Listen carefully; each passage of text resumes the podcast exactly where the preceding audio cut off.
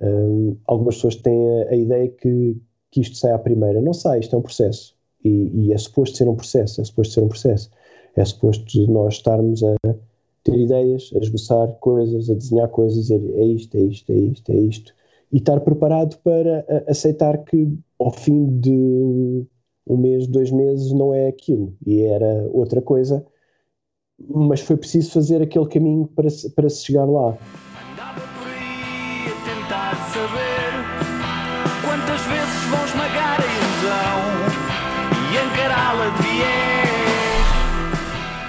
Olá e bem-vindos ao Falar Criativo. Eu sou o Rui Branco e este é o podcast sobre criatividade e as pessoas transformam as ideias em algo de valor. O convidado desta vez é o Pedro Potier.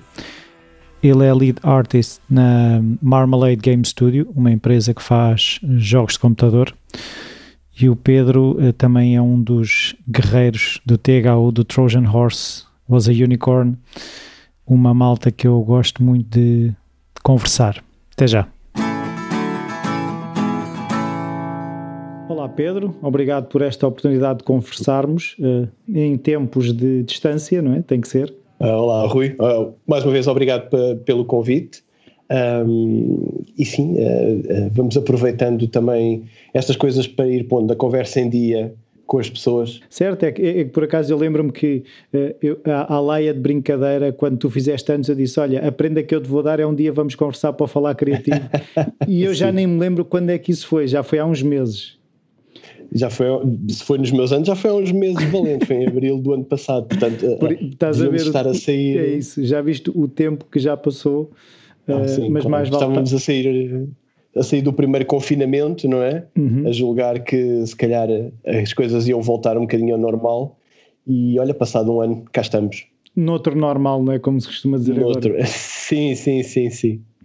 Então, olha, eu, eh, como sou pouco criativo, vou começar como começo com quase todos os convidados, que é perguntar de que forma é que a criatividade estava presente na tua infância, se havia hábitos culturais, imagina aquele familiar engenhocas que tem sempre aquelas ideias, pode, às vezes as pessoas têm a mania de associar a criatividade só às artes ou só a músicas e essas coisas, não é? Epá, no meu caso, eh, foi uma coisa que, sempre, que surgiu muito, muito, muito, muito cedo, porque tanto o meu pai como a minha mãe eles eram ligados um, às artes. O meu pai trabalhava como publicitário uh, e, e, portanto, a coisa já vem um bocadinho de, de trás, porque uh, o meu avô trabalhou no, no, teatro a vida toda, trabalhou no Teatro Tivoli a vida toda, o meu bisavô também trabalhou no teatro a vida toda, uh, portanto.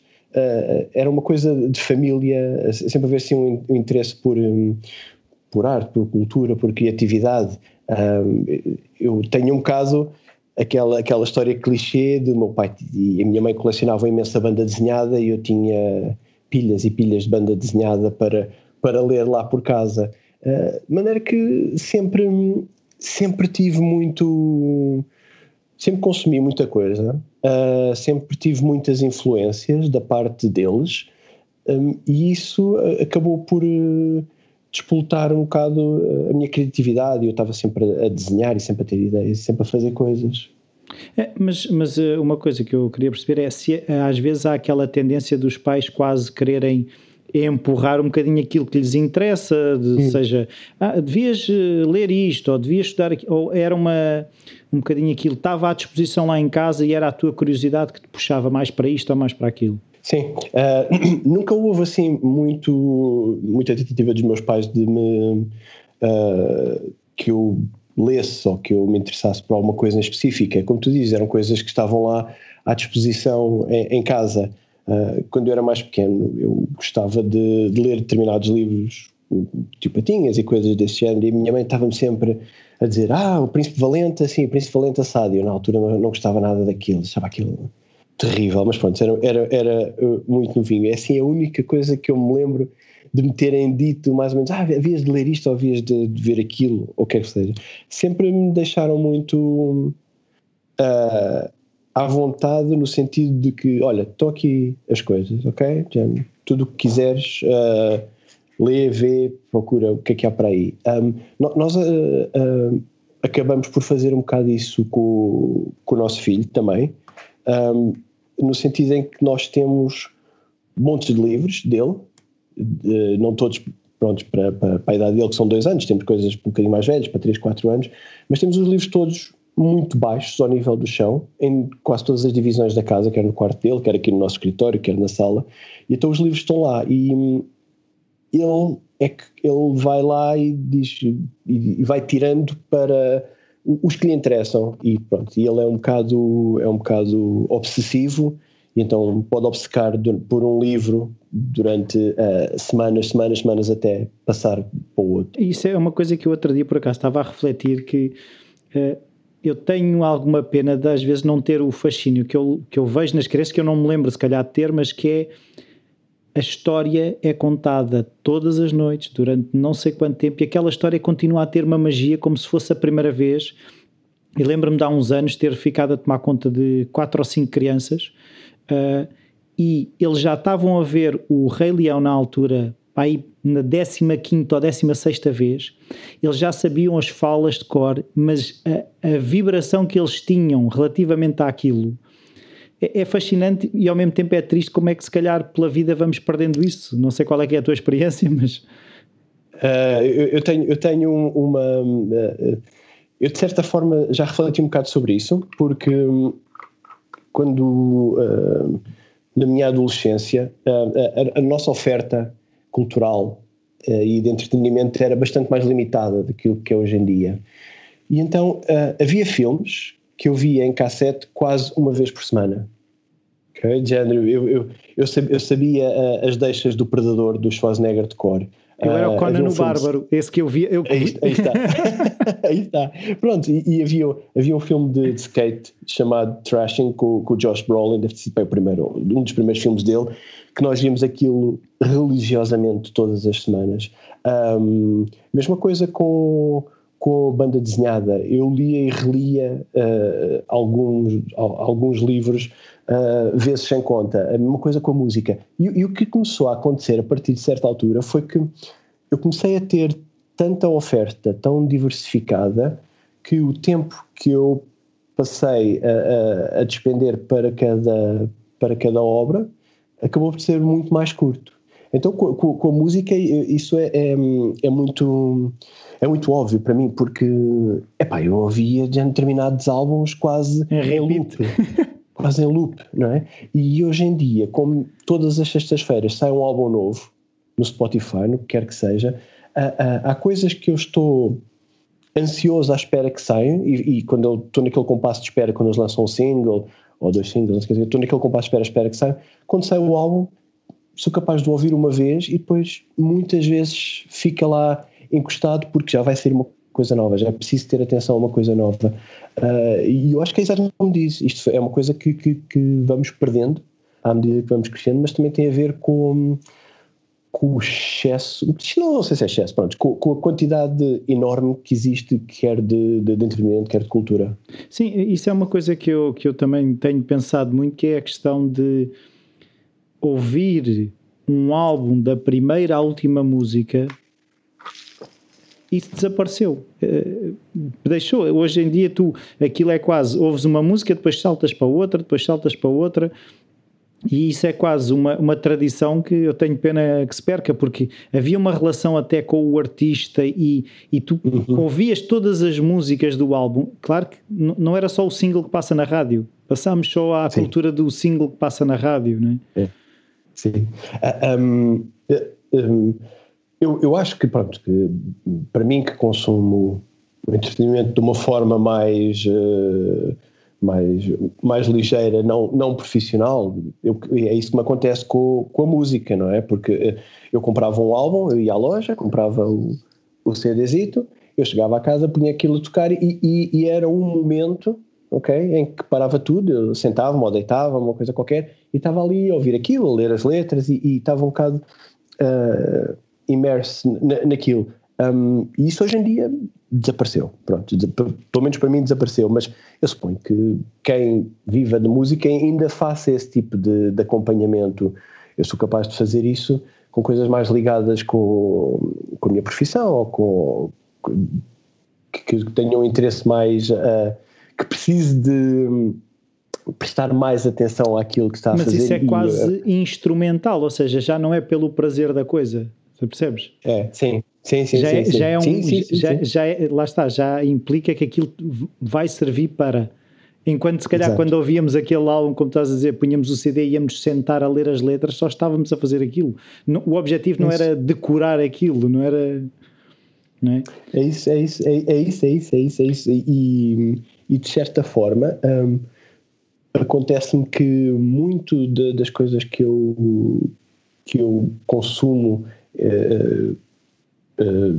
como, como, como passatempo, como hobby, o que quer que seja, eu dou por mim a fazê-las quase hoje em dia, quase um sistema de, de checklist. Ok? Dizer, ok, tenho, tenho de jogar este jogo. Ok, quando acabar este, o que é que está aqui a seguir? Ok, tenho mais estes dois para fazer. Uh, livros, ok, tenho aqui, tenho uma prateleira de livros para, para ler. Bandas desenhadas, o que é que eu tenho? Tenho isto aqui, mas uh, já não há aquele sentido de, na maior parte das coisas, de saiu um livro novo do, uh, do Philip Pullman, vamos, vamos lá ler, isto vai ser fantástico, saiu uma, um jogo novo de uma coisa qualquer. Uh, já, não, já não tem esse sentido, tem esse sentimento, é mais de ok, uh, Tomb Raider quantos? É o 4? Ok, bora, vamos lá então, vai. É, a questão é, já um, não estamos um, à espera. É que, uma missão. Não é? É que nós tínhamos. É, as, as, as, saídas eram tão espaçadas que nós esperávamos pelas coisas. Hoje em dia, nós já estamos atrás do que está a sair, não é? Completamente, completamente, completamente. E, e, e quanto mais um, diversos forem o, os, os interesses de, das pessoas, pelo menos no meu caso, mais difícil hum, para mim é acompanhar tudo o que sai de cómics, tudo o que sai de, de, literatura que eu gosto de ler, de fantástico, de ficção científica, o que quer que seja. Uh, a música é, é, é, aquilo que nós estávamos a dizer, acabo por consumir a música, tá, é, é a banda sonora. Não, não, às vezes nem estou a prestar muita atenção, é só a banda sonora para acompanhar o trabalho dia a dia. Uh, e os jogos também acabam por os fazer um bocado quase num sistema de, de, de checklist. Não tanto, pronto, obviamente, uhum. que aquilo acaba por nos, uh, por nos envolver e, pronto, e como é o meu trabalho, uh, eu acabo por perder tempo só de, a ver pormenores técnicos e a ver aspectos de, de, da arte dos jogos e tudo mais. Um, mas, mas é isso, é isso, é, é, isso. Uma coisa que eu agora estava, queria voltar um bocadinho atrás, mas queria perceber no teu caso uh, se aquela ideia de eu quero ser artista quando era jovem, em, pelo que eu percebi, em tua casa isso não seria, uma, não seria uma questão, porque muitas vezes há aquela, ah, tens é que ter uma profissão para ganhar dinheiro, ou percebes? No teu caso, uh, isso, não, essa conversa não existiu? Podes existiu, ser artista existiu. nas horas vagas? Sim, sim, existiu, existiu, existiu, existiu, existiu, existiu. Uh, uh, eu acho que é, que é normal, acho, acho que é uma, acho que é uma, é, é uma coisa geracional e tem a ver com, especificamente com a geração dos meus pais uh, ah, um, e na, na, minha altura era, era preciso que acho que eles queriam que eu tivesse algo que eles não tiveram uhum. e, que, e que fosse à escola e que tivesse um curso e que tivesse um diploma e que tivesse um emprego e uma coisa fixa uh, e pronto e, e, toda a história quando, quando eu comecei um, a ter uma carreira de, de, freelance já, já era crescidinho mas uh, ainda assim lhes fez alguma confusão um, mas pronto, mas não, não. Mas consideraste outras, outras carreiras? Não. Não houve dúvidas? Não, não, não, não. não. Eu, eu, eu aconteceu uma coisa muito curiosa que foi uh, uh, logo muito cedo, pai, primeira, segunda classe, uma coisa qualquer desse género. Quando eles estão a fazer aqueles, aquelas perguntas aos miúdos, uh, o nome, idade, bababá, o que é que gostarias de ser? E eu estava ali cheio de dúvidas o que é que eu gostaria de ser, o que é que eu gostaria de ser. Gostava de ser astronauta, gostava de ser detetive, sabe, uma coisa qualquer. E, e o miúdo que estava ao meu lado escreveu desenhador. E eu disse, olha, boa ideia. E escrevi desenhador. E, e, a partir daí nunca mais pensei em ser, mais, em ser outra coisa que não uh, algo relacionado com, com arte e com desenho. Pois, podia ser desenhador eu, de estruturas ou... Não faço ideia do que, do que é que ele queria ser. Eu, para mim, quando vi desenhador, eu, para mim, desenhador sempre foi de género de, de é, é desenha. De coisas. Sim, exatamente, é, não é? E aquilo que eu gostava era, era do mundo das bandas desenhadas, do mundo da animação. Portanto, sempre achei que, ok, uh, é isto. E, e depois... Uh, passei o resto da minha vida a tentar perceber como, como é que eu ia conseguir uh, fazer disso vida. Porque não, não vias ao início, ou seja, achavas, lá está, também há a vontade, mas depois há aquela insegurança, não é? E tu, como é que é? Como é que tu vias, vias também a, a ser um side job, a arte? Uh, não, eu sempre achei que, que ia fazer disso a minha profissão. Agora, como? Uh, eu durante muitos anos não soube e durante muitos anos não, não percebi bem como é que, como é que eu poderia chegar uh, alguma vez a trabalhar uh, exclusivamente em arte, porque uh, não havia muita informação. não havia muita informação, não havia. eu acho que aos poucos eu fui, fui apercebendo, à medida que fui crescendo, fui-me apercebendo que, ok, alguém tem que desenhar Uh, alguém tem que fazer a animação, não é? Alguém tem que desenhar os bonecos para aquilo funcionar. Uh, alguém tem que desenhar as bandas desenhadas. Uh, os bonecos do, dos anúncios, os bonecos de, de, das capas dos livros, da publicidade, do que, é que, que, é que seja, alguém tem que os desenhar. Pronto, da publicidade, eu mais ou menos rapidamente percebi como é que as coisas funcionavam, porque era o, o, o trabalho do meu pai. Um, mas, no sentido de uma coisa mais. Um, que eu, a determinada altura, também decidi que, que, que, que aquilo que eu queria fazer era banda desenhada. Uh, perceber como é que se iria fazer banda desenhada, não é? Um, foi, foi, é, um, é, um, processo quase de, de, trabalho de detetive, porque não havia muita informação, como, como eu disse, havia algumas revistas que, que chegavam de, de especialidade, uh, e depois tem muito a ver com o grupo de pessoas com que te rodeias e eu aos poucos fui tendo a sorte de conhecer uh, amigos meus que são amigos da, da, da vida toda que, que, também tinham o mesmo gosto que eu pela arte, pelo desenho, pela banda desenhada, pela, pelo cinema, pela animação. Então nós fomos descobrindo um pouco uh, em conjunto como é que iríamos fazer a, a esta, como é que iríamos fazer disto a nossa vida. Uhum. Então, e não tinhas, por exemplo, uh, na escola professores ou exemplos que tu pudesses, no fundo, tentar copiar os passos? Um, posso, posso estar a ser, a ser muito injusto para, para, para, algum professor meu, mas, mas não. Não, não, não. Um, Estavam só ligados ao ensino, era isso? Sim, e, e nós estamos a falar uh, pronto, de, de, de, épocas diferentes, mas uh, quando eu estava vá no, se calhar no secundário, estamos a falar ali de, dos anos 90 e hum, não havia uh, de todo um, esta, uh, esta noção e esta facilidade que há hoje em dia de uh, nós percebermos que há todo, todos uns universos criativos que precisam de um grupo enorme de pessoas por trás para eles existirem, não é? Um, nós hoje em dia uh, uh, vamos ver um, um blockbuster da, da, Marvel ou do que quer que seja, e nós facilmente percebemos que há um exército de, de pessoas criativas por trás daquilo, desde os tipos que, que, tiveram as ideias originais nos cómics e que desenvolveram todas aquelas histórias, uh, até às pessoas que depois pegaram em, em todo esse manancial e adaptaram para, para cinema, para série, para o que quer que seja, a um batalhão de artistas fantásticos que nós hoje em dia até temos possibilidade de os conhecer pessoalmente que desenvolveram toda a arte para aquilo, aos realizadores, aos atores, a, toda essa gente. Uh, e então, hoje em dia, é, eu acho que é fácil, não, é, não sei se é fácil, mas hoje em dia tu tens uma noção que há, há, há uma indústria criativa por onde tu podes apontar as armas e, e, e, e focar-se e né, trabalhar nisso. Um, nos anos 90, em Portugal, uh, not so much. Não havia assim muita coisa. Dito isto, uh, isto depois começou a mudar um bocadinho mais ali para, para o fim de para, para, para, o fim do para o fim do século, na realidade.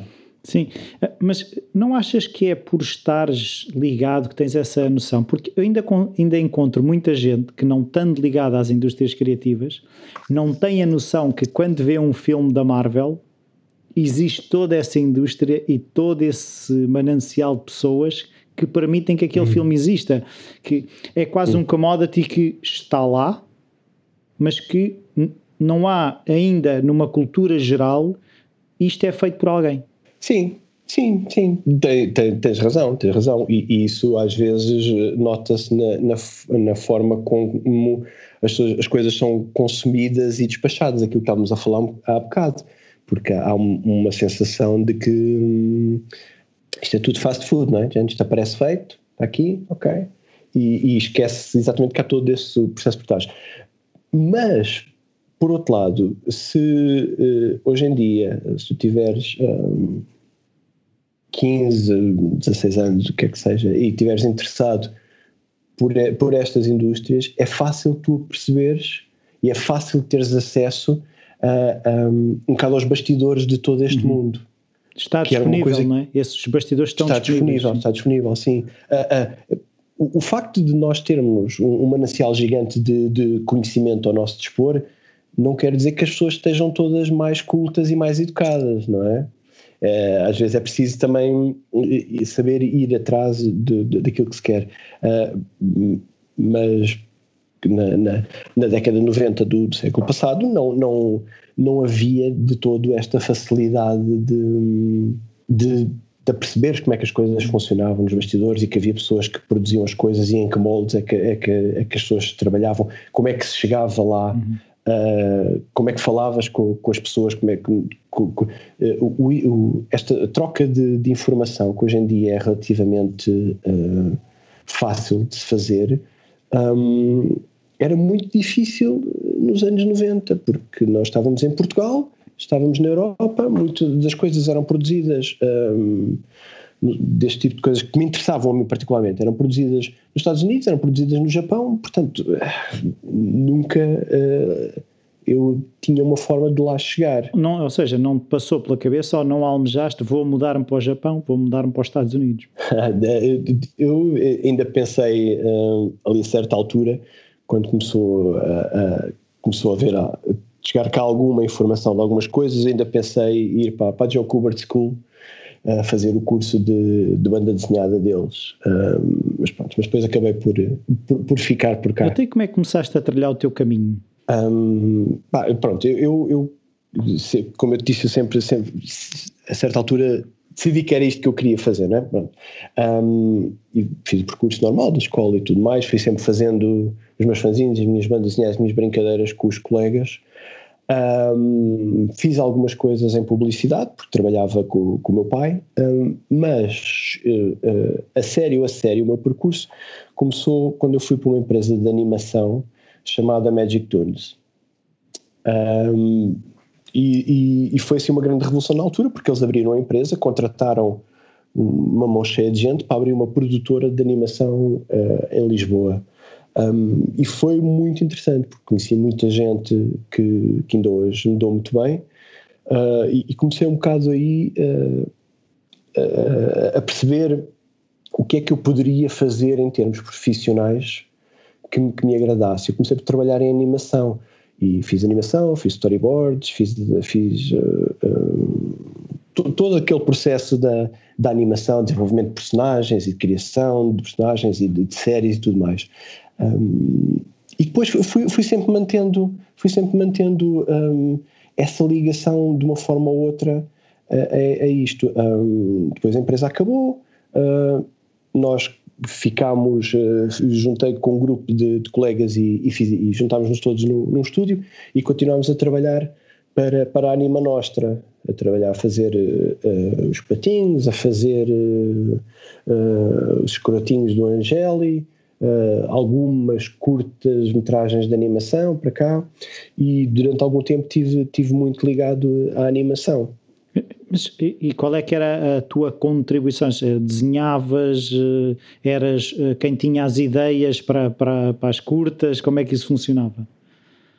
Um, pronto, eu, eu, fazia um bocadinho de tudo, não é? Porque uh, não, nós para, para haver trabalho uh, nós tínhamos que ser um bocadinho uh, flexíveis uh, e então eu inicialmente na, na, Magic Tunes eu comecei por ser animador como, como, como toda a gente que lá, a maior parte das pessoas que lá estavam depois um, que é aquela coisa de desenhar com por... papel vegetal não, não sei se seria sim, sim, sim, a mão não, a avançar era, era não é? a mão isso. a avançar era, e...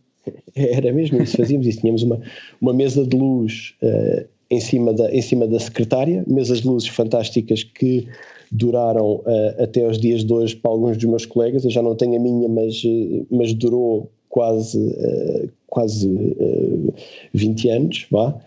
Um, e sim, fazia animação normal, à, à, mão, frame by frame, a desenhar os personagens, desenhava, folha, mesa de luz, uh, desenhas uma imagem, depois desenhas a, a, última imagem, depois começas a desenhar as imagens do meio, isso era, era o que eu fazia, todo o processo uh, manual de, de, de animar.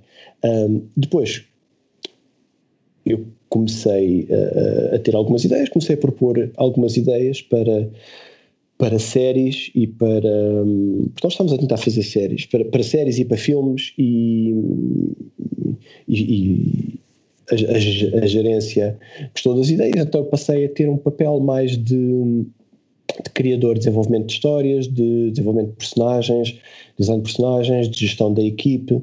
Um, e, e, pronto, e, fiz, fiz muito dessa parte. Também fazia muitos storyboards, uh, porque eu já tinha alguma experiência de fazer storyboards de publicidade e pronto, depois fui aprendendo mais alguma coisa de storyboards enquanto estive na animação.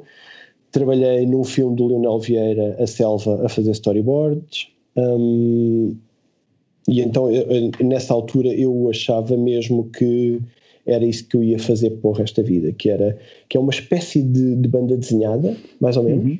não é? Mas dava para trabalhar naquilo cá em Portugal, e então ia ser, eu achei que ia ser artista de storyboard para, para animação. Tive, tive uma formação muito, muito boa com, com um animador da Disney e com um tipo que se chama ah, os nomes, mas pronto, mas foi o Cineclube da Vanca, na, na, que há uns anos atrás fazia uns workshops fantásticos Uh, e num desses workshops vieram eh, estes dois tipos, um dele era animador da Disney e o outro trabalhava na Warner Brothers Feature Films. Pai, tivemos uma formação de, de, storyboard e de animação, uma coisa fantástica, o que ainda cimentou mais na altura a minha ideia de que era isso que eu queria fazer. Mas era isso que, que, que querias fazer ou era isso que sentias que se calhar que tinhas que fazer para te manteres? sim, é, era, era um bocado aquilo que, que, uh, que se me apresentava, ok? E dentro das várias opções era aquela que eu achava mais apetecível, porque ao mesmo tempo que nós estávamos a, a trabalhar nisto, um, depois quando, quando acabou a empresa e nós ficámos todos freelances, um, eu ao mesmo tempo fazia uh, manuais escolares, fazia ilustrações para publicidade, fazia livros, fazia um monte de coisas, Pronto, porque a, a, a vida do freelance é um bocado assim, é um bocado uh, é um biscato aqui, um biscato ali, um biscato ali. É, é difícil para um freelance uh, em Portugal, então na altura, uh, estar só uh, única e exclusivamente ligado a um, a um produto, não é? Portanto, quanto mais diversificares, mais, mais consegues ter fontes de rendimento. Mas era fácil arranjar trabalho? é pá, sim, sim. É, é que a partir de ali uh, uh, em 2001, entre 98 e, 2001, havia, havia muito dinheiro em Portugal e havia muitas, muitas hipóteses. Veio com a Expo 98, muito... se calhar. Exatamente, vai, vai, vai, não, mas veio, veio, veio mesmo e depois continuou até 2001 com o Porto Capital Europeia da Cultura. Portanto, havia muito dinheiro uh, em Portugal e isso manteve-se durante algum tempo. Isso manteve-se durante algum tempo, portanto, havia muito, havia muito trabalho. Havia trabalho de animação, havia trabalho de, de storyboards, havia muito trabalho de publicidade, havia trabalho de, de manuais escolares que pagavam muito bem na altura, uh, havia trabalho, algum trabalho de ilustração de livros e de, de capas de livros, uh, mas havia alguma coisa, havia muito, havia muito trabalho. Nós tínhamos um estúdio com, sabe, se, se eu digo isto sem mentir, cinco, seis pessoas. E, e, e, toda a gente tinha trabalho regular, toda a gente tinha trabalho regular. Um, e, portanto, sim, havia e nós íamos mantendo. Depois, a partir daí, a partir pá, de 2003, 2004, uh, começámos a entrar um bocado no, nos ciclos a nível global de, de altos e baixos, de par e arrancas e de, de, de crises globais e de problemas em que o trabalho às vezes havia, às vezes não havia, às vezes havia, não havia, e, e e os anos daí para a frente começaram a ser todos um bocadinho mais incertos. Uhum.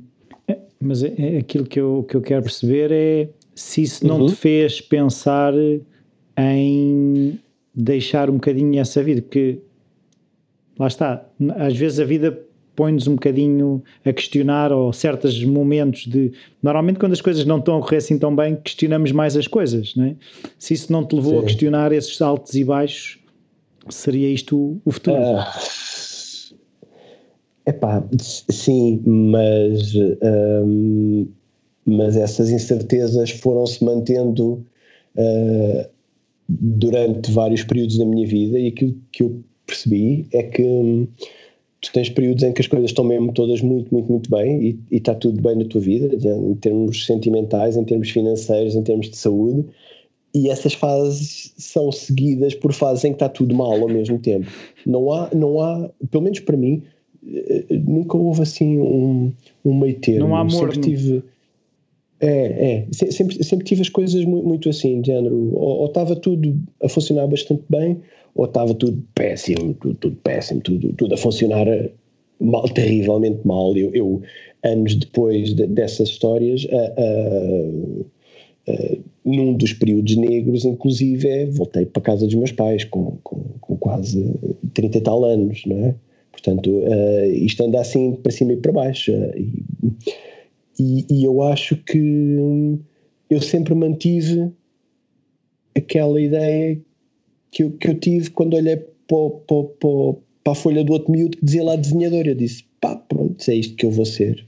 E, e eu já fiz muitas outras coisas na, na, na vida, mas, uh, mas tento sempre gravitar eh, para aqui. E, e tenho tido, sobretudo no último ano, tive umas grandes recompensas relativamente a isso, relativamente a essa perseverança. Portanto, acho que sim, acho que vale a pena aguentar os desaires. Até e o que é que tu estás a fazer agora? Ah, bom, eh, eh, eu trabalho eh, a tempo inteiro numa empresa de jogos chamada Marmalade Game Studios, Lisbon, um, e nós desenvolvemos jogos para, para mobile e agora estamos a começar a expandir para consolas também. Aquilo que nós fazemos são sobretudo uh, adaptações de, de jogos clássicos de tabuleiro da Hasbro, como Monopoly, Game of Life, Cluedo, uh, Battleship, e, e, tem sido esse o foco do, do meu trabalho no, nos últimos cinco anos. Nós fundámos a empresa cá em Lisboa há cinco anos, vai fazer agora seis anos este, este ano, um, e é nisso que, que, que, tenho trabalhado. Eu, eu a, a, certa altura, quando acabou, não acabou, mas quando o trabalho do, do, da animação começou a escassear um bocado em Portugal, uma das coisas que surgiu, curiosamente, foram os videojogos. E, e, e, eu entrei um bocadinho numa, numa, altura em que ainda estavam a fazer muitos jogos em Flash e havia muitos sites de jogos em Flash e, e, e outras coisas que tais. Eh, e eu comecei a trabalhar nessa altura. E, depois fui-me mantendo, fui-me mantendo. E à medida que, que, as coisas foram avançando, foram surgindo mais e mais empresas de, de videojogos em Portugal, algumas com, com, com, uma dimensão até, até bastante uh, razoável. Uh, e eu comecei por trabalhar numa empresa, um, sim, a empresa maior que, que, que eu entrei chamava-se um, Game Invest. E ainda tive, ainda tive quase cerca de um ano na Game Invest e a Game Invest tinha, tinha realmente um grande investimento financeiro por trás. Um, nunca acabámos, acabei por o tempo que ela tive, nunca acabámos por produzir assim nada muito digno de nota, tanto que os jogos que nós fizemos acabaram por sair quando eu já tinha, quando eu já tinha saído da empresa, uh, mas serviu-me, aí está, mais uma vez, para conhecer algumas pessoas com quem eu já tinha trabalhado antes e conhecer pessoas novas e passar para uma nova empresa onde eu estive, que, que era a Biodroid. Na Biodroid, um, nós aí já fizemos algum, alguns jogos e algumas coisas mais dignas de nota, um, e uma das coisas que nós fizemos, os projetos que nós fizemos, fizemos um projeto para, para a Activision, chamado Decathlon. Um, isso foi, foi, em parceria com uma empresa inglesa que era a Marmalade. Uh, e depois o projeto correu bem, eles convidaram-nos para ir lá a Londres, nós fomos lá a Londres para lançar uh, outro jogo novo. E logo dessa vez que nós fomos lá a Londres ficou um, um ambiente que Ei, nós trabalhamos bem com estas pessoas. Eles são ingleses, nós somos portugueses, mas uh, eles gostam do nosso trabalho, nós gostamos do, do espírito que eles têm na empresa uh, e cria-se ali logo uma, uma, boa, uma boa relação entre uh, as pessoas que estavam nessa equipe que foi lá e, o, e as pessoas da, da Marmalade de Londres. Um, a Biodroid depois acabou um, e quando a Biodroid acabou nós estávamos à procura de, estávamos a tentar formar um, um estúdio nosso, eu e, e, alguns colegas que, que saíram de lá um, e contactámos a Marmalade no sentido de, olha, nós estamos a montar um estúdio, se vocês quiserem work for hire, a gente trabalha com vocês com todo o gosto, já nos conhecem, e eles responderam-nos com uma proposta a dizer: então, e se em vez disso um, o, nosso, o nosso CEO vai ele reúne com vocês e monta uma sucursal em Lisboa. E assim foi. Maravilha. E passados seis anos, seis anos cá, cá estamos nós. Uh, mais uma vez com, com alguns altos e baixos ao longo de, deste, deste tempo.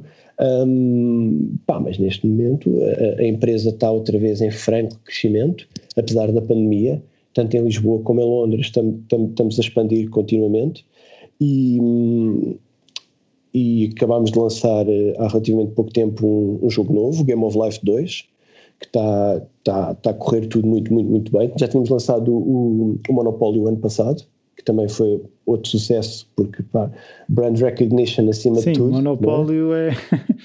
é, uma marca intemporal, não é? Sim, sim. E, mas nós, eh, além de termos sempre trabalhado com, com, com, essas marcas que têm muito brand recognition, acho que sempre acrescentámos algo aos jogos que, que os tornou interessantes e que nos deram uh, um, um, público muito fiel. Porque já havia outros jogos de Monopólio, uh, houve alguns jogos do Game of Life também. Um, e as nossas versões são, são mesmo muito bem sucedidas e temos muito e temos muito seguimento e, e as coisas têm estado a correr todas muito bem. Para, para quem não, não costuma jogar e não percebe muito dessa indústria de, como tu dizes, dos jogos mobile e até de consolas, o que, qual é que é, ou seja, qual é que é o tamanho dessa indústria? Uh, o, o, que é que isso representa, por exemplo, uh, o, o, um estúdio como o Marmalade ter cá uma sucursal, o que é que é isso para, quem está de fora? Como é que tu descreverias o, o ecossistema? Um, bom, a, a, nível global, o, o, mundo dos videojogos é gigantesco. É, o mundo dos videojogos gera mais lucro do que a indústria de Hollywood. Um, é, é um, uma máquina gigantesca de, de, de, produzir conteúdo e de gerar uh, rendimento. Em Portugal, um, começou-se a, a, dar alguns passos nesse sentido há alguns anos atrás, com, com, várias empresas que foram surgindo e foram desaparecendo, que é, que é, uma, é, um, é uma espécie de um, uma característica das empresas, de algumas empresas portuguesas, pelo menos aquelas em que eu trabalhei, que acabaram por ter sempre um, ciclos de vida muito curtos, ou ciclos de vida, se não curtos, muito acidentados. Um, e a coisa nunca ganhou muita tração. Uh, quando uh, veio para cá a Miniclip montar cá estúdios, uh, quando veio para cá agora a Marmalade Game Studios, um, começou-se a perceber, as pessoas que lá fora começaram a perceber que Portugal era um bom sítio para ser uma sucursal. Um, temos bons salários, temos bom tempo, temos boas pessoas, temos boa comida. somos do, um dos países mais seguros do mundo, portanto, um, era, é, é, tudo isto é, tornou-se muito apetecível para, para, para, as pessoas, para as empresas virem para cá montar estúdios. Um, o, o tamanho e, e, o volume de negócio das empresas cá, eu, eu não sei dizer ao certo. Eu sei que, que no nosso caso nós estamos em, em, franca expansão, tanto cá como em Londres. Uh, o nosso volume de negócio é, é, significativo. Eu suponho que a Miniclip, que é também uma empresa de desenvolvimento de jogos que está cá há mais tempo, também internacional, também tenha um volume de negócio significativo. Uh, recentemente, um, a Funcom uh, associou-se com uma empresa portuguesa que é a ZPX e também estão a trabalhar em parceria com eles, a Funcom, para, produz os jogos do Conan, o MMO do Conan e agora tem o Conan Exiles e tem uma série de coisas desse género. Um, mais recentemente, outra empresa estrangeira também veio para cá, a Lockwood Publishing. Um, portanto, vão, vão surgindo e, e, e, eu acho que vamos cativando cada vez mais uh, empresas a, a, a, virem para cá. Um, continuamos, a meu ver, e isto é uma coisa que eu, que eu vou sentindo, uh, a ter ainda alguma uh, dificuldade em contratar profissionais de séniores ou, ou de, de, middle grade para, para, para, para, as nossas empresas. Mas não existem ou, ou seja, não temos cá essas pessoas em Portugal? Eu não, eu não sei se não existem ou se nós não estamos a fazer um bom trabalho no recrutamento ao apelar uh, às pessoas certas. Eu não, eu não, eu não, eu não, sei, não sei mesmo responder a isso, porque um, no, no, por exemplo, no, no, mundo da arte, uh, nós conhecemos pessoas, uh, que, que, sejam pessoas que frequentam o, o Trojan Horse ou outras destas coisas, e então parece-me que há, pelo menos em, em, termos de arte, há um número gigantesco de pessoas jovens muito, muito, muito, muito talentosas e pessoas não tão jovens, mas depois parece-me que, que captar essas pessoas para virem trabalhar numa empresa e ou tentar arranjar pessoas que tenham já alguma experiência de trabalho em equipe no sistema de, de produção de jogos é muito difícil cá. Por, está, porquê? Porque nós não temos uma grande tradição de, de, de, de empresas uh, do ramo. Uh, e muitas das pessoas. Será um mercado imaturo, ou seja, a, a, a educação ou a formação é imatura, se o mercado é imaturo, é imaturo nesse sentido, porque se calhar essas pessoas até existem, como tu estás a dizer, existe muito talento, mas depois não há de que forma é que elas ganham a experiência para depois estarem a, a uhum. jogar ao nível da uhum. primeira divisão, não é? Se tu, se tu tens um campeonato da uhum. terceira divisão, não consegue jogar ao nível da primeira, não é? Um, pois, eu acho que é capaz de passar por aí, porque neste momento nós temos muita oferta uh, na formação para pessoas que queiram trabalhar em videojogos, não tanta oferta uh, para pessoas que se queiram formar em produção de arte para videojogos, há muito pouca coisa em Portugal, muito pouca coisa em Portugal, uh, para uma procura que eu acho que é, que é significativa. Para tu teres uma ideia, eu, eu aqui há coisa de sete anos, capaz, capaz para há sete anos, eu fui convidado a, a, desenvolver um curso de concept art para, para a ETIC. Uhum. Um, e eu concebi e fui coordenador e, e, e, lecionei nesse curso de concept art da ETIC durante quatro anos. Um, e todos os anos nós tínhamos as vagas uh, do curso preenchidas.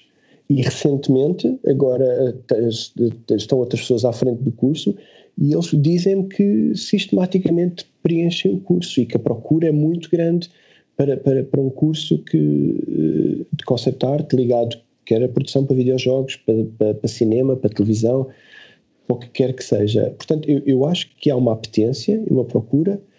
Acho que não há assim tanta oferta. Há alguma, alguma e alguma muito boa, mas não há uh, assim muito.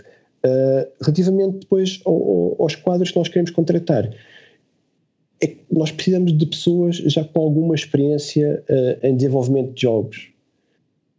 E, e, essas pessoas, pelo menos aquelas com quem eu trabalhei, fui trabalhando ao longo, ao longo de, da vida, muitas foram para o estrangeiro, muitas estão empregadas, e se queremos expandir, começa a tornar-se difícil. Nós ac acabamos por, por ter que fazer parte do trabalho de, de de formação das pessoas dentro da empresa. Uhum.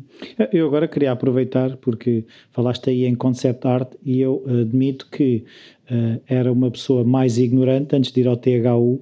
Foi onde eu tomei consciência mais do que é que era um concept artist e fiquei fascinado com, com o, o que é que é uhum. um concept artist e o que é concept art, mas já agora queria aproveitar estares aqui para explicares um bocadinho Sim. o que é que um concept artist faz e o que é concept art. Então, concept art é essencialmente toda a, a pré-visualização e criação de, de uma qualquer obra.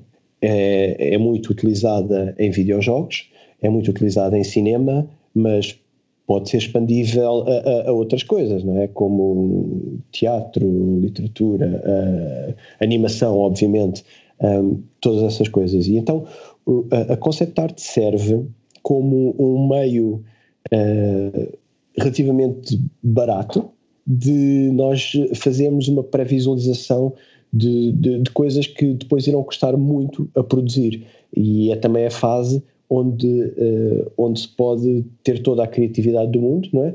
Porque são só desenhos e a ideia é serem desenhos relativamente rápidos.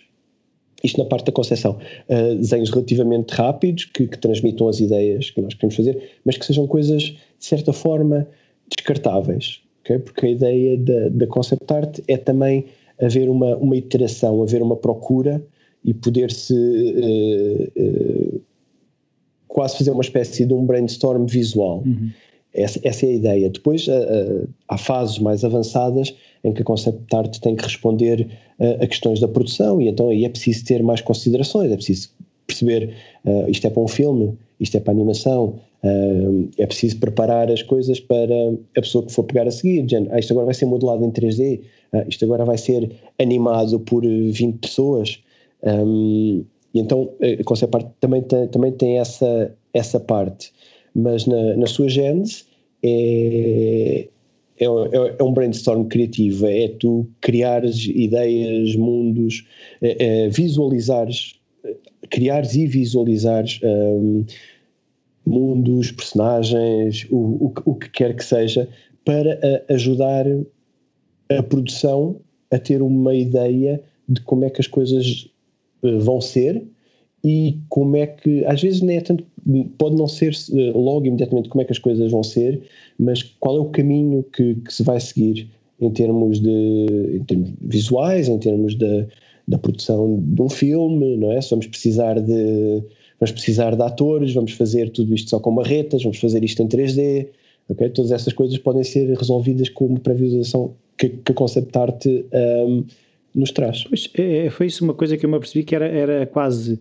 é, era esse personagem que faltava que eu pensava assim, claro que entre, por exemplo, alguém que escreve um guião, na cabeça dele se calhar as coisas têm uma imagem e, e depois uhum. a pessoa que uh, constrói a imagem do filme essa ponte, no fundo, é, é, é o concept art, é, foi isso que eu entendi, que é um bocadinho tornar mais tangível em termos gráficos o que pode ser só um conceito teórico, ou neste caso um guião. Ou...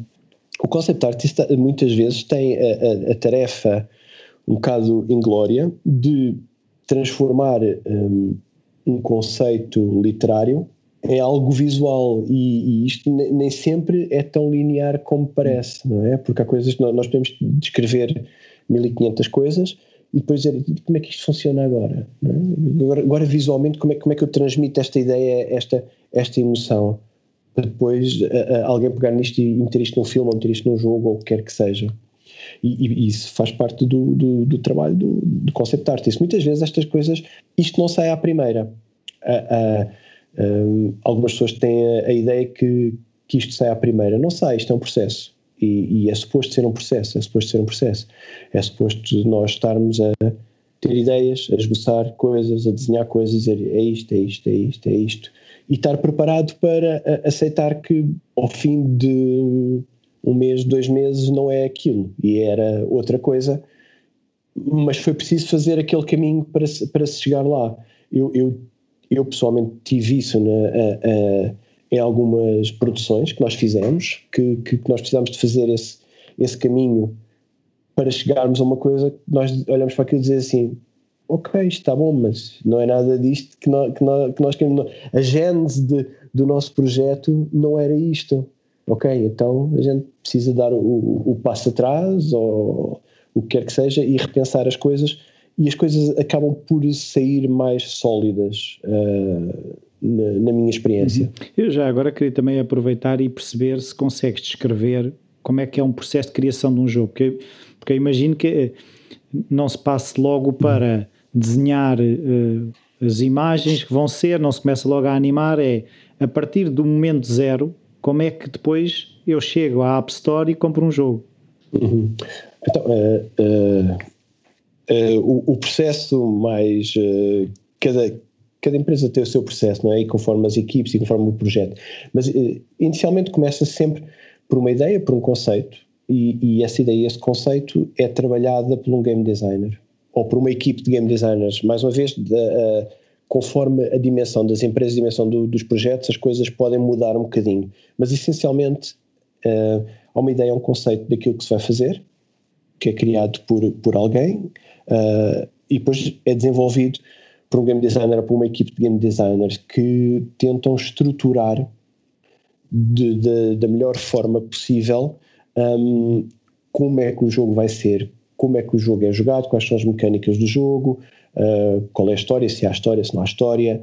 Um, e enquanto eles estão a trabalhar neste processo, idealmente nesta fase traz-se uh, um artista para, para o barulho, para em conjunto com o game designer começar a resolver algumas questões de como é que nós vamos apresentar isto. Né?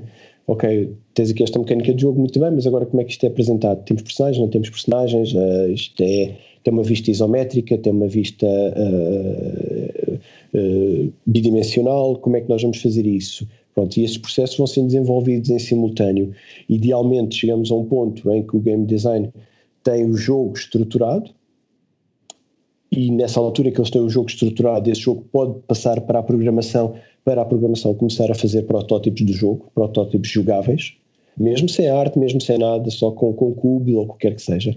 Um, e a arte continua a seguir o seu caminho, cada vez mais uh, iterando e buscando qual é o estilo que se adapta uh, melhor ao projeto.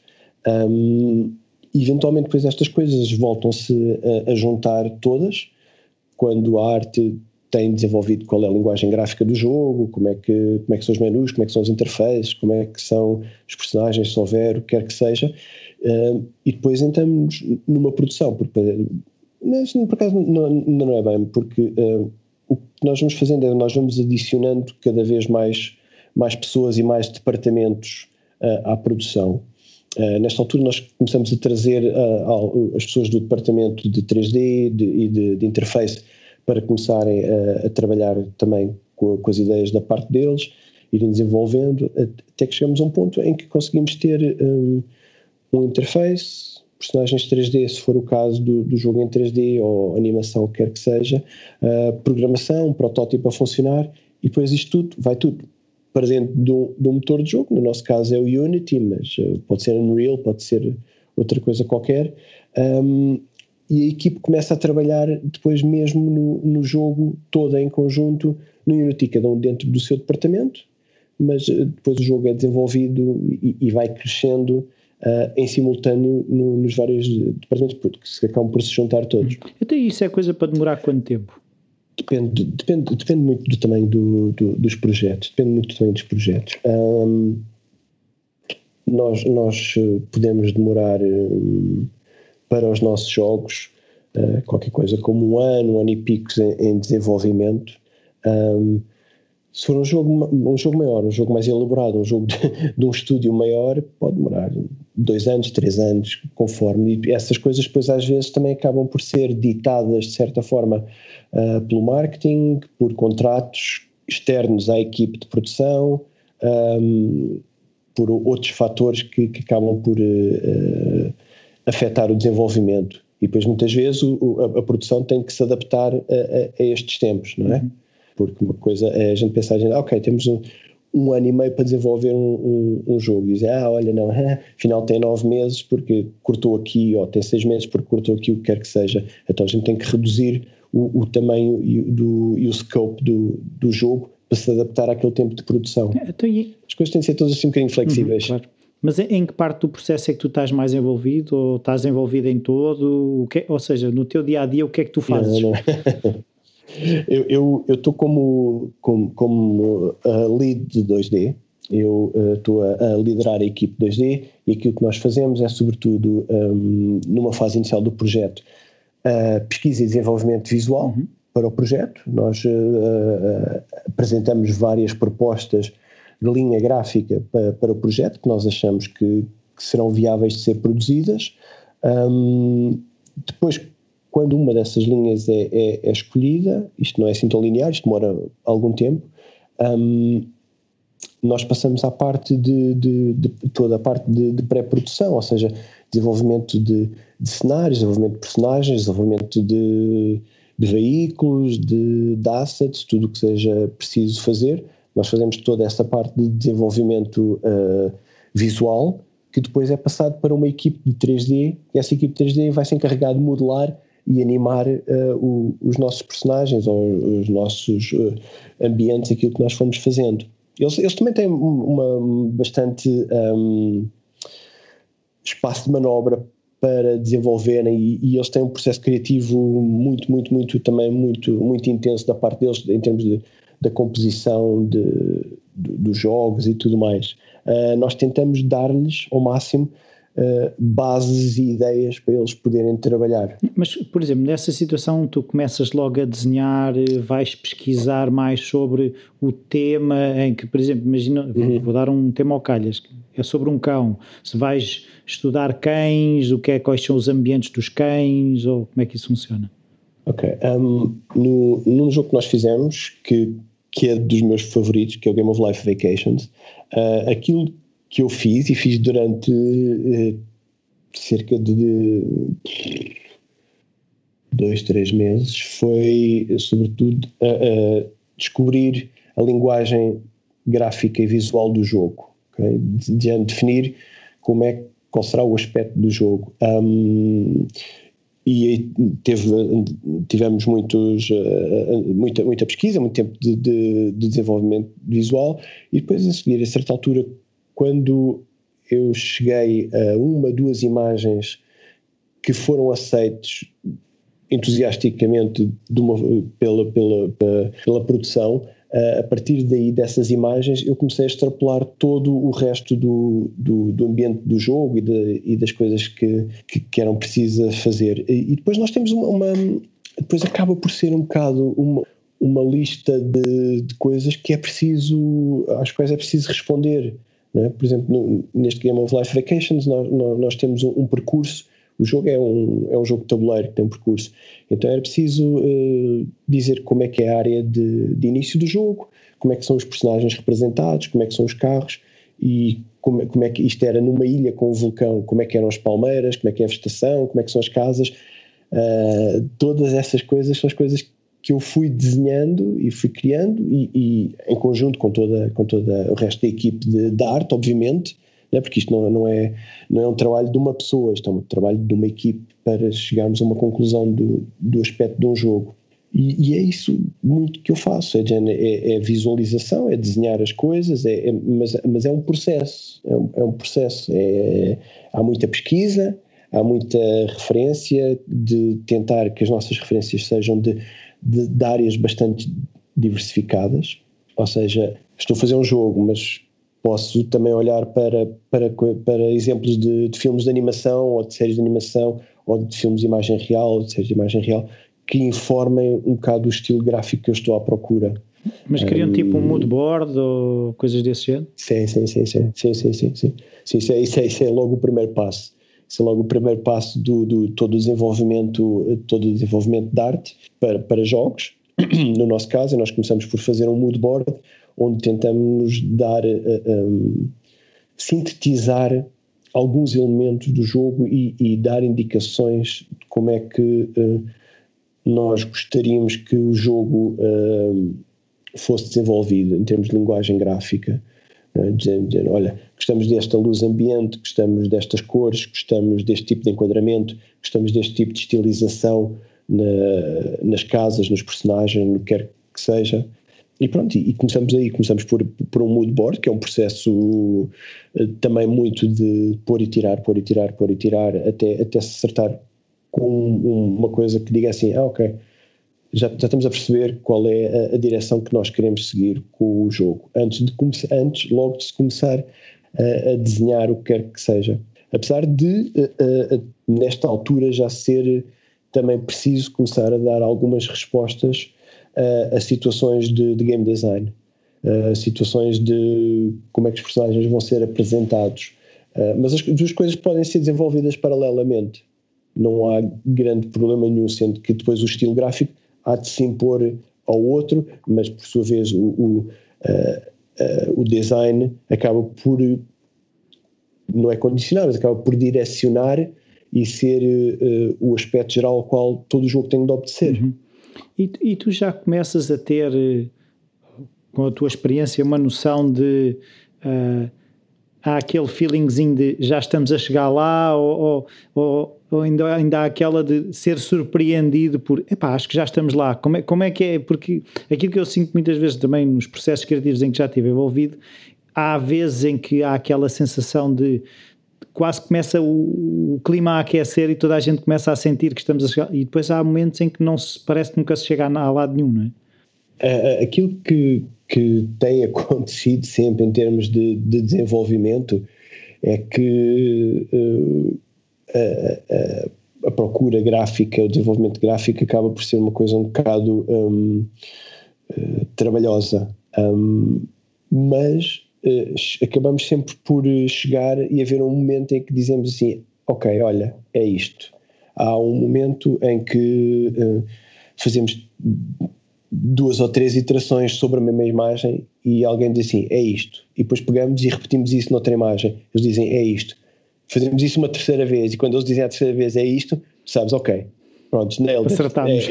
É, é, é, é, este o caminho. Um, mas sim, mas é, é um é um processo e, e, dá, e, dá, e, dá, e dá que fazer, dá que fazer e quanto maior for uh, a empresa e quanto maior for o projeto, uh, mais estas coisas acabam por ser complicadas porque uh, tens de responder a mais pessoas. Né? E no nosso caso, nós estamos a trabalhar com, com, com, com, com IPs da Asbro, com coisas como o Monopólio, como o Cluedo, que, que têm milhões de pessoas que reconhecem o que aquilo é. Um, então nós, de certa forma, nós e, e, e, a nossa produção e quem está acima de nós tem que responder a essas pessoas eh, em dar-lhes um produto que eles digam assim, ah, yeah, ok, uh, isto é um monopólio, ah, ok, yeah, isto, é, isto é o Game of Life. Né? Se, lhe damos, se, se, se a nossa uh, proposta visual e gráfica vai contra tudo que estas pessoas conhecem, né? estamos completamente fora da brand, um, falhámos o, no, o, nosso, o, nosso, o nosso objetivo. Mas depois vocês, eu acho que aí nessas situações tem um, um desafio duplo que é, por um lado, ser fiéis à brand, por outro lado, é não serem demasiado fiéis, porque depois há aquela coisa, ah, isto, isto é mais do mesmo, é? E, e esse, esse desafio é que eu acho que deve ser o difícil, não é? Uh, sim, mas é, mas é exatamente esse, a, a, a, a, linha que nós tentamos uh, seguir, porque um, apesar de, de haver uma, uma referência visual muito, muito grande destas marcas, uh, nós tentamos fazer com que os jogos sejam nossos e que tenham a nossa identidade da nossa empresa e da nossa equipe. E eu acho que nós temos conseguido sempre isso. Eu, eu, eu volto a dizer, acho que conseguimos isso muito bem no, no Game of Life Vacations, que é um, é um jogo que é reconhecidamente a linguagem gráfica do, do Game of Life, só que tem muita coisa nossa, tem muita coisa de, em termos estilísticos que, que são nossas. Um, e as duas coisas casam bem. Não é? Uh, nós agora estamos a fazer o Game of Life 2 um, e estamos a conseguir a mesma coisa. Tem, tem uma linguagem gráfica muito diferente do Vacations, mas estamos a conseguir a mesma coisa que é Uh, aquilo é reconhecível para quem conhecer o Game of Life, para quem for ao, ao, ao continente, ou ao Jumbo, quer que seja, e compre lá o, o, jogo de tabuleiro com o spinner e tudo mais, uh, olha para o nosso jogo e diz: Ah, yeah, ok, é o, é o mesmo jogo, um, mas ao mesmo tempo, nós, uh, através dos temas e através do desenvolvimento que nós vamos fazendo do, do jogo, nós vamos tornando cada vez mais também nosso e tem muito da nossa identidade. E eu agora queria saber, era outra, assim, outra parte da tua vida, se calhar é os cómics e não sei o quê, como é que tu, no fundo, consegues casar processos, ou seja, se, te informa, se umas coisas te informam as outras, se, se gostas de separar as coisas? Eu, eu não sei se, se não sei se, se, se, eu as separo na, na minha cabeça ou não, um, mas eu acho que sim, uh, mas eu acabo por fazer depois muita coisa por fora, porque eh, à semelhança daquilo que eu estava a dizer dos meus interesses em termos de, música, jogos, livros. Eu depois também tenho muitos interesses em termos de, de desenvolvimento de arte. Eu trabalho regularmente com uma, com uma empresa que faz uh, livros de roleplay, chamada Cobalt Publishing, e eles têm todos os meses, mais coisa menos coisa, um, um suplemento que, ele, que eles lançam a preto e branco e que eu contribuo regularmente com eles. Um, e também continuo a fazer umas bandas desenhadas uh, que vão sendo editadas, quer cá através da, do Miguel Jorge e do Apócrifos, que é uma coletânea de banda desenhada de autores nacionais. Um, vou fazendo banda desenhada para a revista Banco, que é uma revista que sai gratuita na FNAC trimestralmente da, da saída de emergência. Um, devo ter mais qualquer coisa que estou-me a esquecer. E o ano passado um, aconteceu uma coisa que eu uh, que foi um bocado o culminar de, de e, o, e a paga de, de, de, tudo o trabalho que eu tenho feito que eu fui contactado pelo, por um dos diretores de arte da Wizards of the Coast para trabalhar numa nova expansão de cartas do Magic the Gathering que vai sair agora este ano yeah. yeah. eu comecei, comecei com uma encomenda de um, três cartas acho eu, não sei, acabei a fazer 11 acabei a fazer 11 cartas para eles. Um, de maneira que, sim, isso foi, isso foi, isso foi bastante, bastante satisfatório no, num ano um bocado estranho que foi o ano de 2020. Pois, eh, eh, então e como é que tu consegues, no fundo, gerir essas coisas todas? Eh, acordas com um lápis na mão, deitas-te com um lápis na mão, como é que como é que, já agora aproveito para também conhecer um bocadinho como é que é as tuas rotinas, o teu dia a dia, o teu processo. Isto, isto do, do, último ano, nos últimos, sim, no último ano as minhas rotinas têm andado um bocado todas, todas estragadas, mas um, eu, eu, tenho, pronto, eu tenho, eu tenho o, o, tenho o meu trabalho a tempo inteiro na Marmot que uh, uh, uh, normalmente seria qualquer coisa entre as nove e meia e as seis e meia, sete horas. Um, em, ca, em casa tem sido mais ou menos isso. Agora, como nós estamos com, com o nosso filho em casa, uh, uh, as coisas estão um bocadinho diferentes, estão um bocadinho mais flexíveis em termos de horários. Um, e depois, onde, onde, é que eu enfio o, o, os freelances todos? Eu, na realidade, não sei, eh, acho que a gente vai roubando horas vai roubando horas uh, à noite de sono, a gente acaba por se deitar uh, mais tarde do que devia. Um, é, é, uma questão de, de, de, é uma questão de, de, de, escolher aquilo que nós queremos fazer? Um, depois da gente deitar o nosso filho, a gente ou pode ir ver séries, ou pode ir ver, eh, ou pode ir jogar, ou podemos ir trabalhar. Okay? Uh, uh, se eu tenho freelance, tenho uma coisa para fazer. Acaba por ser, ou se tenho um projeto qualquer, banda desenhada, uma coisa que queira fazer, acaba por ser isso. E, e então o, o, tempo e, e as outro, os outros hobbies vão se acumulando um bocado, as séries, os livros e as bandas desenhadas, uh, porque, porque acabo por estar a fazer ilustrações para, para, para roleplay ou, ou, bandas desenhadas para, para mim e para, e para os meus amigos. Um, e acho que é um, bocado, é um bocado por aí, é um bocado por aí, porque depois às vezes há, há, há períodos em que também não, não estou a desenhar nada para, para ninguém nem para mim e estou, estou a jogar ou estou a ver séries de, de seguida, uma coisa qualquer assim. E, e, como é que eu lhes perguntar isto? É assim, se não sentes às vezes momentos em que you get stuck, estás a ver que ficas uhum. deveria, ou seja, eu já devia ter desenhado três personagens e ainda desenhei só o meio ou já devia ter desenhado quatro cenários, ou já devia ter feito esta, este cómic, já devia estar a sair e ainda estou. Como é que isso. Como é que resolves esses funks? um, coisas que tenham prazos, não existe, não existe, não existe bloqueios. Quando eu tenho prazos, não, não há bloqueios. Eh, pronto, isso, isso está resolvido. Uh, quando eu não tenho prazos, uh, não é que eu tenha bloqueios. O que eu, que eu acabo por fazer é, é uh, empurrar as coisas com a, com a barriga, não é? Acabo Procrastinar. Por, por ir, procrast, exatamente, exatamente. Acabo por ir e, e, arranjo tudo e mais alguma coisa para não fazer aquilo que lá, que, lá, que tenho para fazer. Um, Mas sentes que o prazo melhora o resultado final? É igual? Acaba por ser igual, acaba por ser igual, porque uh, o, o, tempo que eu demoro a produzir as coisas acaba por ser o mesmo. É só por dizer que um demorei mais tempo porque tive mais tempo sem fazer nada uh, só, uh, no poço sem fundo que é o, o, Pinterest em que a gente diz ah, você só vê mais uma imagem e depois já 50 imagens é pesquisa. e 30, a pesquisa, 30 tabs abertas, tu já nem te lembras o que é que estavas à, à, procura da, da primeira vez. Eu aconteceu-me isso já no outro dia, estava, vim, sentei-me ao computador com a ideia de ir procurar uma imagem específica, acho que era uma coisa qualquer relacionada com, com, com Magic the Gathering.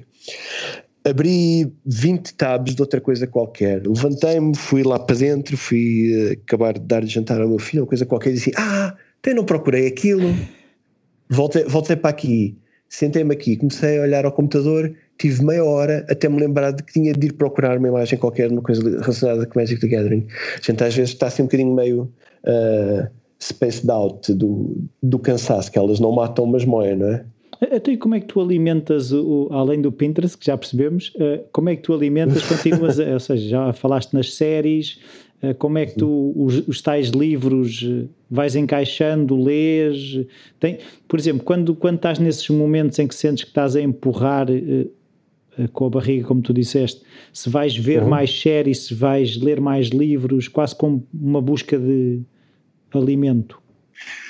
Uh, não, eu, eu, quando estou a procrastinar, estou mesmo a procrastinar, não estou a fazer nada. Estou é mesmo nada, nada. nada. nada não, é nada, é nada de, de, Quer dizer, alguma coisa uh, há de ser, mas não é, não é nada que, que seja nesse sentido de me, me estar a melhorar, não é? Que estar a, a, melhorar as minhas capacidades. Não, não, não.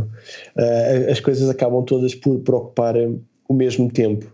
Não é? De género, o tempo que eu estou a trabalhar é decidir ao mesmo tempo que estava a ver uma série ou estava a jogar. Porque funciona um bocado assim.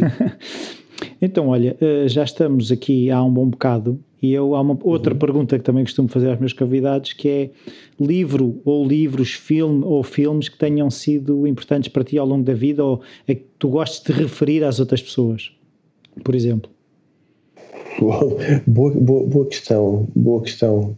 É que, uh, isto é, é, é, é, é tanta, é tanta é ingrato, é, é, ingrato reduzir, reduzir uh, as coisas só, só a um, não é? Três, um, pronto. é fácil, assim de cabeça não, não, não Mas não, não, não há aquele livro que tu costumas dizer a alguém, olha, devias ler isto, ou seja, com mais frequência do que outros. Não. não, não, não, não, Eu, eu, eu gostava muito da, dos livros do, do, Michael, do Michael Christian, Christian, Christian uh, o tipo do Jurassic Park. Uh, ele tinha um livro que eu gosto particularmente que se chama State of Fear, que já não o leio há, há uns bons anos. Um, mas não sei, pá, nós, nós temos uma, uma, biblioteca muito extensa. Gosto muito das coisas do Jasper Ford. Uhum e sempre que saem coisas do Jasper Ford eu tento consumir aquilo avidamente. Gosto muito das coisas do, do, do Philip Pullman. Uh, portanto, se, calhar pronto, já eu digo mais três, facilmente alguns, alguns autores que eu, que, eu, que eu gosto muito, gosto mesmo, mesmo, mesmo, mesmo muito. Um, mas assim, coisas muito específicas acho que não, não, não, não posso dar nenhuma referência. É muita coisa, há muita coisa. E, e, e, isso eu acho que também advém do facto de eu gostar de muita coisa diferente. Eu gosto, eu gosto de literatura, gosto muito de banda desenhada, gosto de todos os tipos de banda desenhada. Um, gosto muito de séries de televisão, adoro séries de televisão não, não, não tenho visto com tanta assiduidade como, como gostaria, mas adoro. Acho que gosto mais de séries de televisão do que gosto de cinema, na realidade. Acho que o cinema me, me aborreceu um bocado. Não só pela parte física de ir ao cinema que me chateia imenso, mas pela, pela, pela pelo registro formulaico que, que, em, em que os filmes são feitos e que parece que, que, que, eles têm que enfiar sempre as mesmas coisas nos mesmos sítios na, naquelas duas horas de filme, em que nas séries eles têm outra. Hum, eles têm outro ritmo para, para, fazer as coisas. Nós estamos a ver agora uma série chamada Succession na, na HBO e aquilo é fantástico. Portanto, se querem um, uma recomendação minha, vejam isso, é fantástico. Uhum. Mas é aquilo que eu também penso muitas vezes nessa questão dos filmes e das séries, se calhar eh, as séries uh, podem brincar mais, porque lá está também eh, um bocadinho que tu falavas do processo de iteração, tu se calhar podes disparar uma coisa muito fora num episódio e percebes que é fora, tu podes ir apanhar a série mais à frente e corrigir. Num filme, não é assim, aquilo são elefantes que depois Sim. é muito complicado de mexer, não é? Porque toda a gente fica associada a um fracasso de 100 milhões de dólares, não é? é sim, sim, sim, sim, sim, sim, sim. o mundo dos videojogos sabe bem o que isso é. mas sim, mas sim, uh, uh, não, o, o, mundo do, dos filmes, obviamente, tem, tem coisas fantásticas e fabulosas que marcou uh, milhões de pessoas e a mim, inclusive, é to, todas as coisas de, de, de Star Wars ainda hoje são são, são, são uh, coisas que eu acarinho muito e os Senhores dos Anéis e todas essas essa, esses clichês dos, um, dos geeks. Um, mas é como eu te digo, neste momento eu gosto mais do, do ritmo do, do storytelling que, que eles conseguem dar no, nas séries. Já, já, já, já há uns anos valentes do que atrai-me mais a mim pessoalmente do que do, do que o cinema. Não, e tu se, se fores ver até em construção narrativa pode parecer um desafio, mas é mais estimulante para o espectador porque tu tens sempre um início, um meio, um e fim em cada episódio que depois, depois estão amarrados a um arco narrativa superior que é uhum. o primeiro e o último episódio da temporada ou até o arco narrativa que inclui as várias temporadas. Sim, e, sim, e este, esta brincadeira que tu podes eh, puxar mais pela história, se calhar seja isso também atrai mais hoje em dia, porque tu ouves mais as pessoas a discutir séries, se calhar, do que filmes, não é? E, e, e, no meu caso eu acho que também tem a ver um bocado da minha paixão pelos cómics e sobretudo o tipo de cómics que eu lia que eram de X-Men do, do, do, Claremont e do John Byrne e, o, e os Teen Titans do George Pérez em que tinham exatamente isso que tu estás a dizer tinham os episódios autoconclusivos mas depois havia um, um arco de narrativa mais longo que acompanhando o, os vários números e que tu precisavas, se calhar, de colecionar aquilo durante um ano, um ano e tal, para perceber finalmente o que é que queria dizer aquele, aquele personagem que apareceu lá atrás e esse tipo de coisas assim. Esse tipo de construção só é permitida uh, num, num, numa coisa com formato longo. Uhum. É? Consegues construir isso uh, quer em séries de livros, quer, uh, quer em, em, séries de televisão, quer em, em, séries de cómics ou em séries de animação, e, e, e nos filmes é, é mais complicado, mas uh, os, são, é, é, é um, são gostos pessoais. Então, olha, Pedro, não sei se havia algum assunto que gostasses de ter falado que não tivemos a oportunidade. Não, acho, acho que we ticked all the boxes. we ticked all the boxes. Então queria te agradecer, muito obrigado por esta oportunidade. Uh, espero que continue tudo a correr bem, como os teus projetos individuais e os jogos da Marmalade. Muito obrigado. Bem-vindos de volta, espero que tenham gostado desta conversa com o Pedro. Uh, eu estava a refletir um bocadinho sobre a questão que o, que o Pedro referiu de faltar um bocadinho de maturidade, se calhar, ao, ao mercado português dos videojogos que existe talento, mas por alguma razão falta experiência. E, e, de que forma é que esta experiência pode ser ganha? Eu acho que cabe muito também ao, aos artistas criarem essa, essa experiência e há exemplos que nós vamos acompanhando de pessoas que de alguma forma têm que uh, criar projetos fictícios para poder desenvolver a experiência necessária. Uh, não sei eh, até que ponto é que a arte será uma experiência ou uma profissão diferente das outras, nesse sentido em que muitas vezes teremos que ser nós a criar as oportunidades. Isso pode muitas vezes significar não trabalhar logo naquilo em que queremos, eh, porque temos que, acima de tudo, sustentar eh, a nossa vida. E eu sei que muitas vezes não é romântico E eu próprio já fui um desses românticos que achava que de repente as condições tinham que, que existir e que aquilo que eu quero fazer tinha que uh, pagar as contas. Eu próprio, não é preciso ir muito longe. Quando eu comecei este podcast, eu achava que seria o, o trabalho que eu desenvolveria com o Falar Criativo que iria ser a minha fonte de rendimento. Não diretamente, uh, o, que, o que acabou por acontecer foi o Falar Criativo permitiu-me desenvolver capacidades e permitiu-me conhecer pessoas que depois, tudo junto, as capacidades que eu desenvolvi com as pessoas que conheci, criaram oportunidades que elas sim uh, permitem que aquilo que eu faço aqui acabe por ser sustentável.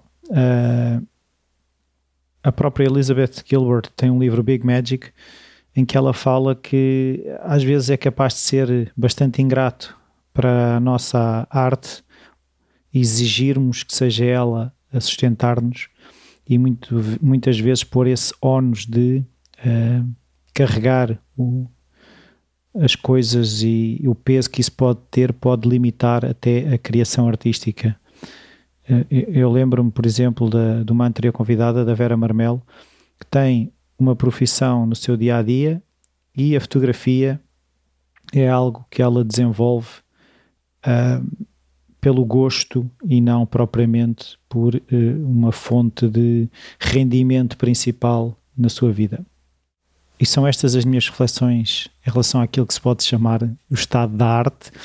Sei que se pode fazer mais, sei que existe uma indústria, como o Pedro refere, uh, que uh, gera muito dinheiro. Agora, de que forma é que esse dinheiro está a ser distribuído, também podemos questionar.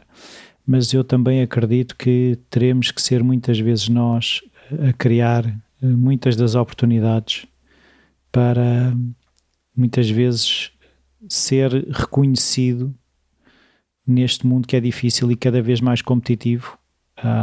E eu acho que projetos como o THU, por exemplo, uh, trabalham muito no sentido de dar competências e visibilidade a muitos artistas que ainda estão a começar e outros que já cá andam há bastante tempo, mas precisam dar o salto para um maior impacto na sua carreira.